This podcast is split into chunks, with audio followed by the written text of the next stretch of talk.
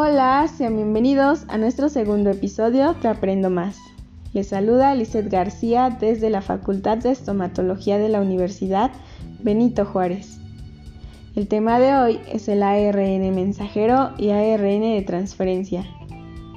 Para comenzar, el ácido ribonucleico es una molécula similar a la del ADN. A diferencia de esta, el ARN es de cadena sencilla. Una hebra de ARN tiene un eje constituido por un azúcar y grupos de fosfatos de forma alterna. Unidos a cada azúcar se encuentra una de las cuatro bases, adenina, uracilo, citosina o guanina. La célula utiliza el ARN para una serie de tareas diferentes. Una de estas moléculas es el ARN mensajero o por sus siglas ARNM y es la molécula de ácido nucleico cuya traducción transfiere información del genoma a las proteínas. Otra forma de ARN es el ARNT o ARN de transferencia, y es el encargado de transformar las moléculas de aminoácidos a los ribosomas. Ahora veremos más a fondo estos tipos de ARN. Comenzaremos con los ARN mensajeros son uno de los tipos de ARN que se encuentra en la célula. Es una molécula encargada de llevar el mensaje genético del ADN que está en el núcleo hasta el citoplasma. La molécula del ADN se transcribe a ARNM. Esto no quiere decir que se transforma, sino que como lo indica el proceso, se transcribe a otro código que estará albergado en la molécula de ARNM. En el citoplasma, el ARN mensajero se unirá a unos orgánulos llamados ribosomas, que serán responsables de traducir el mensaje a proteína, cuya molécula hará la función en el organismo.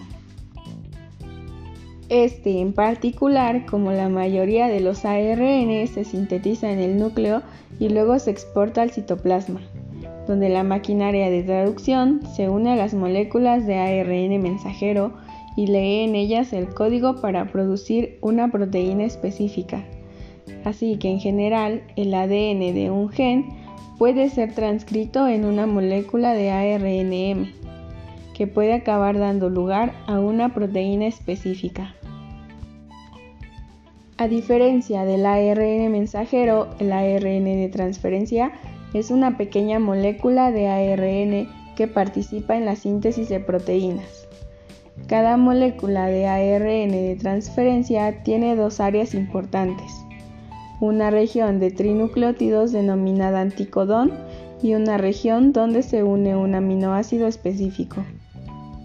Durante la traducción, cada vez que un aminoácido se añade a la cadena de crecimiento, se forma una molécula de ARN de transferencia cuyos pares de bases tienen una secuencia complementaria con la molécula de ARN mensajero, asegurando que el aminoácido adecuado sea insertado en la proteína. El ARN de transferencia es un enlace clave entre la transcripción del ARN y la traducción del ARN proteína. El ARN de transferencia es complementario del anticodón de los codones específicos del ARN mensajero.